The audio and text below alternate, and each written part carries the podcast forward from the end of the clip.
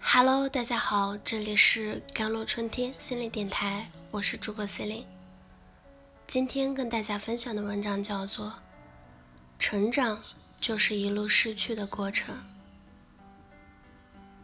有人说，成长就是一路失去的过程。当我们开始长大，我们也不得不接受更多的离别与丧失。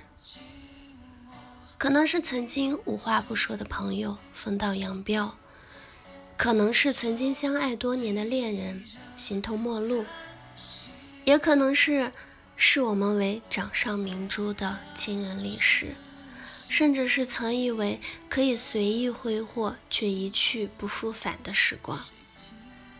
丧失一词，或许听起来很学术、很陌生。但其实却是生命中很常见，也无可避免的主题。尽管丧失是一个很常见的主题，但却不是每一个人都能很好的处理与丧失相关的事件。在咨询室中，很多求助者的问题都与此有着或多或少的联系。这些曾经我们曾以为。会陪伴在我们身边。当意外丢失时，我们会难过；那份独一无二的资料从此不见了，我们会自责，为什么没有保管好？甚至我们会愤怒，为什么这种厄运不是落在别人身上，而是落在自己身上？因丧失而产生的这些情绪的负荷，就是哀伤。这种强烈的情绪很容易使我们困在过去，不停的纠结，使我们无法面对未来和希望。在防御机制中最常见的就是否认。在《心理咨询与治疗学》一书中就有这样一个实例：一位女医生，家庭贫困，从小与养母相依为命，因工作。而在假期提前离开家，结果当晚就收到村里邻居打来的电话，说其母亲因心脏病突发而逝世。之后他一直很自责和内疚，认为如果自己不提前离家，就不会发生这样的事。再加之自己是医生，如果在家可能就能够及时的施救了。在治疗的过程中。咨询师试着去引导他，对母亲说别了的时候，他确实闭上双眼，泪如泉涌，双拳紧握，咬紧牙关，不肯开口。他靠着不愿亲口承认这个事实，在心理层面上否认这个事实的发生。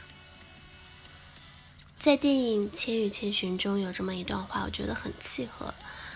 千寻与无脸男为了救小白龙，踏上前往汤婆婆的王所列车，看着列车上的乘客上上下下，他忍不住感慨：人生就是一列开往坟墓的列车，路途上会有很多站，很难有人可以自始至终的陪着走完。